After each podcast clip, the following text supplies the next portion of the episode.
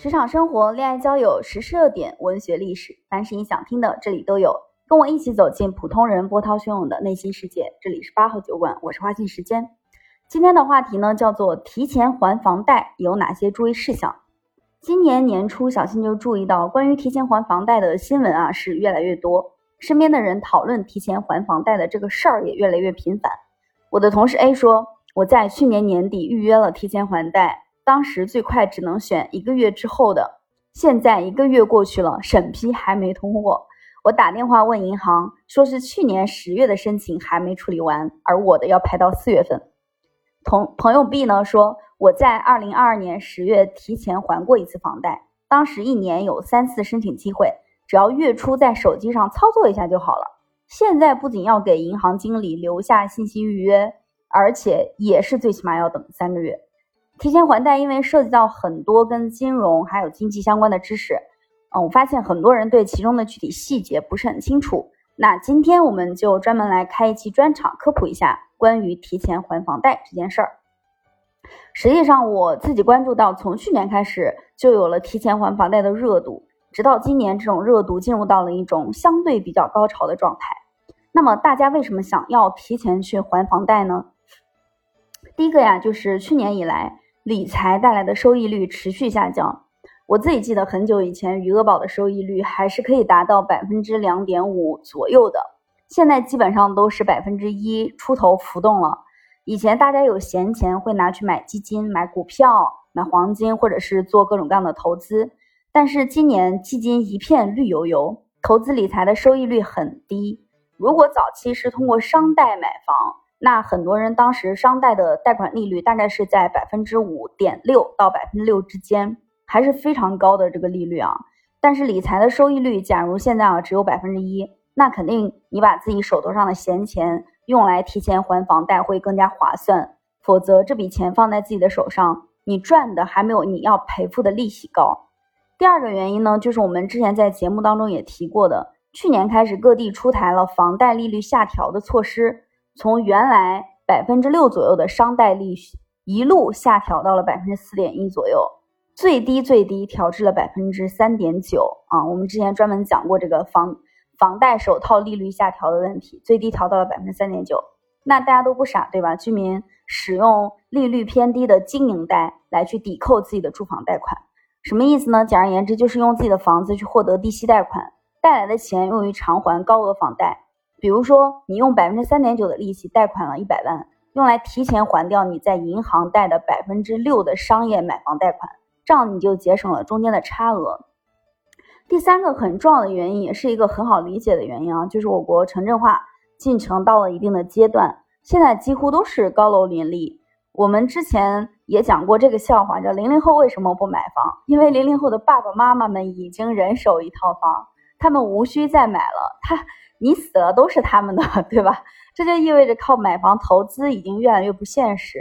房产热一再衰弱，手头的房子增值空间有限，那就不如现在抓紧还掉一部分的贷款，以防放在自己手里面越来越亏。在这个背景下呢，很多人就选择了提前还贷。那提前还贷到底能省多少钱？我们这里举两个例子啊。假如你用公积金贷款在你所在的城市购买了一套房子，一共贷款三十五万。贷款三十年，公积金贷款的利息是百分之三点二五，等额本息贷款。你今年七月份开始还贷，明年七月份准备一次性还清，那么你明年七月需要准备三十三点七万元来还款，全算下来的话，一共能节省利息十五点八万。那假如你用的是商业贷款，在你所在的城市购买了一套房子，还是一样的，贷三十五万三十年。然后商贷的利率按百分之六来算，也是等额本金贷款。今年七月开始贷，明年七月一次还清。那么你明年七月份需要准备三十三点，也是三十三点七万元。但全算下来，你的利息可以节省二十七点二三万。这个利息已经基本上会赶上，快要赶上你的房贷了啊！这个计算结果还会根据你的贷款年限，以及你到底是等额本金贷款还是等额本息贷款，还有你的贷款利率而定。比如同样的情况，如果是商贷三十五万，选的是等额本息的话，那么提前还款可以节省的利息就会更高，可以节省三十五点二一万的利息。就是说你的贷款的金额跟你节省的利息是一样的。同时，你的贷款金额越高，你的贷款利息越高，贷款的利息在你的还款金额当中所占的比重也会越高啊。把这个贷款金额往上再调一调，比如说一些大一点的城市，你的贷款假如说是一百万，贷三十年，商贷利率按五点六算，等额本息。那么你如果提前还款，贷款一年后你提前还九十八点六万，那么你节省的利息就是一百点六万，就是这么高。这个是不是很可怕？你节省的利息其实已经超出了你的应还款金额。那如果是等额本金的话，你就应该还款七十七点八万元啊。微信里面有非常多这种房贷计算器的小程序，包括百度上也有专门的那种提提前还贷啊，各种贷款方式的计算器。买之前或者是在你准备提前还贷之前，都可以去计算一下，按照你的贷款金额、贷款利率。到底是等额本金还是等额本息？什么时间还？去算一算，到底可以节省多少的利息？这里稍微的插入一个小知识啊，等额本息跟等额本金到底是什么意思？等额本息其实它就是每个月还款的金额一样，总计加起来你还款的利息会比等额本金要高很多，而且给银行还的月供也是你你还的这个月供啊，也是先还你的利息才开始还本金的啊。一般选择等额本息贷款的人，其实都是，我认为都是在赌一个美好的未来，也就是我自己现在手头上的钱放在我自己这里，还有更高的收益，或者是说现在我的经济条件比较一般，但我觉得未来我可以赚更多的钱，那么抵押的其实是对未来的预期，而等额本金贷款呢，它一开始还款的金额是比较高的，后面逐月递减，总体利息会比等额本息要高。啊，总体利息会比等额本息要低，sorry，要要低啊。但是，一开始还款的时候，月供会比等额本息要高一些。它比较适合现在手头上有余钱，确实能负担得起当下的这个贷款支出的人。其实，很多房产销售，特别是小地方的房产销售，他自己都搞不清楚两者的区别。你在填写购房合同时，需要勾选这两个选项当中的一个。我就亲眼看到销售说，两个你选哪个都行，一般选等额本息，一开始还的会少一点啊，是这样说的。那这个时候就会有很多完全不懂这些信息，为自己的孩子要买一个婚房的这些老一辈的父母，直接听了销售的话，从而导致自己还了更多的利息。正确的做法呢是综合判断自己的经济情况，如果现在的贷款是你支付得起的。特别是有计划提前还贷的人，一定要优先选择等额本金，这个可以理解的啊，就是因为等额本息，你一开始月供还的其实是利息嘛。那如果未来你有提前还款的计划，也就是说你的本金利息本来就是要一股脑还进去的，那你肯定是选择利息还的少的那个方式，也就是等额本金的方式。只有你的经济条件特别的捉襟见肘，当下实在难以支付高额的利息。并且对未来自己或者是家庭的赚钱能力预期比较乐观，这个时候去选择等额本息就会比较好，否则就要多支出很多的利息。啊，大量的提前还贷呢，会造成银行不小的业务压力。毕竟银行它的主要营收业务其实就是来源于老百姓的这个住房贷款，所以很多银行从原来可以直接手机提前还款，到现在我们开头讲到的增加了很多的还款门槛。比如让你去排队啊，到柜台预约啊，有的甚至让你排到半年以后。那我们回到提前还贷的这个话题上，如果要提前还贷，具体应该怎么还呢？每个地方它的政策是不太一样的，但基本上都是这四步。第一步就是你先查看贷款合同当中有关提前还款的要求，注意提前还款是否需要缴纳违约金。一般情况下不太需要缴纳违约金啊。第二就是向贷款银行电话咨询申请时间，以及最低的还款额度，以及其他所需要的材料啊。一般这种材料会要求比较多，大家一定要记得，如果要提前还款，准备好相关材料。第三步呢，就是按照银行要求，亲自到相关部门提出还款申请。第四步是借款人携带相关的证件和材料到借款银行办理提前还款的手续。提交提前还款申请表，并且在柜台存入提前还款的款项。那房贷提前还款时机的选择也非常非常的重要。比如等额本息还款法，假如三十年的贷款期，还款就只剩下两三年了，那你已经还了差不多全部的利息，此时你再提前还款，已经不能再为你省钱了。这个时候提前还就没有任何的意义啊！如今购房动辄百万、数百万，如果不懂得合理还款，就可能白白的多给银行打好几年的工。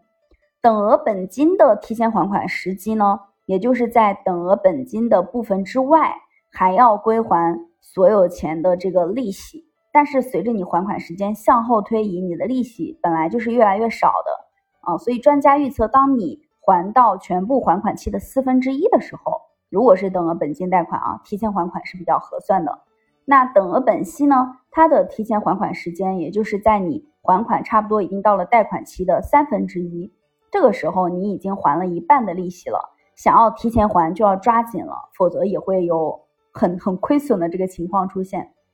那提前还款都有哪些方式呢？现在其实银行一般会提供很多提前还款的方法，基本上有四种。第一种就是全部一次性提前还清。这个很好理解，因为这样其实是最方便、最简洁的，把你的本金、利息都一次性还清，这样交可以少交很多的利息啊。第二种呢，就是部分提前还款，剩余每月还款额保持不变，将还款的期限缩短，这样其实是可以减少很多的利息的。比如说原来是三十年的房贷，然后把它换成二十年的房贷啊。第三种呢，就是部分提前还款，剩余每月还款额减少。但是保持还款期限不变，这样就可以减少你的月供，缓解压力。这个也很好理解，就是你提前还掉了一部分，然后你每个月还款金额还跟原来一样的，就是每个月都都是一个固定的数字啊，期限也不变。但因为你提前还掉了一部分，所以每个月的额度变小了。第四种呢，就是部分提前还款，剩余的贷款不仅每月还款额减少，而且还将还款期缩短。这种也可以节省很多的利息，当然这个也意味着你提前要准备很多的 money 啊，最好不要一次性提前还还清，注意这一点，一定要注意点，注意一下，最好不要一次性提前还清，干嘛呢？留一点房贷可以去抵扣个税，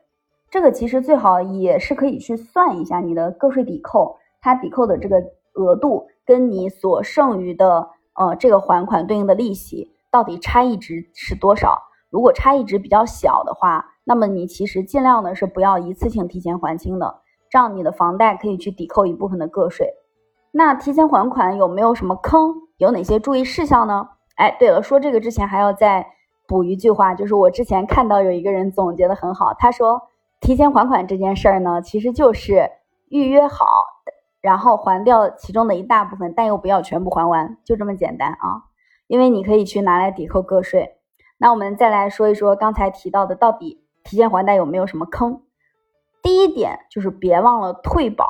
在借款人提前偿还全部贷款之后，原个人住房贷款房屋保险合同此时也提前终止了。那按照有关规定，借款人可以携带保险单的正本和提前还贷的贷款证明到保险公司按月退还提前缴纳的保费。所以提前偿还全部贷款之后，别忘了。从保险公司和税务部门拿回属于你自己的钱啊。第二个呢，就是别忘了退税，就不要忘了到税务部门办理退税手续。当你购买了商品房的时候，应该将可退税的家庭成员全部作为房地产权利人写入买房合同，并且在签订合同、支付房款之后，就办理购房者已缴纳个人所得税税基抵扣申请，取得本人的税收通用缴款书。提前偿还完全部房贷之后，就可以取得房地产证啊。应在办妥房地产权利证明后的六个月内，前往税务部门办理退费退税的这个手续啊。